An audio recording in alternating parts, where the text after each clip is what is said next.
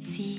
Ist das Mädchen, das im Meer auf dem tiefen Grund des Ozeans nach Buchstaben taucht und sie ist es, die nachts mit ihren Fingern Worte auf deinem Rücken formt, während du schläfst und von Belanglosigkeiten träumst. Sie schreibt dir Liebesbriefe auf die Staubschicht deines Regals und sie zeichnet mit den Händen eure Initialen in den nassen Sand und in den kalten Schnee.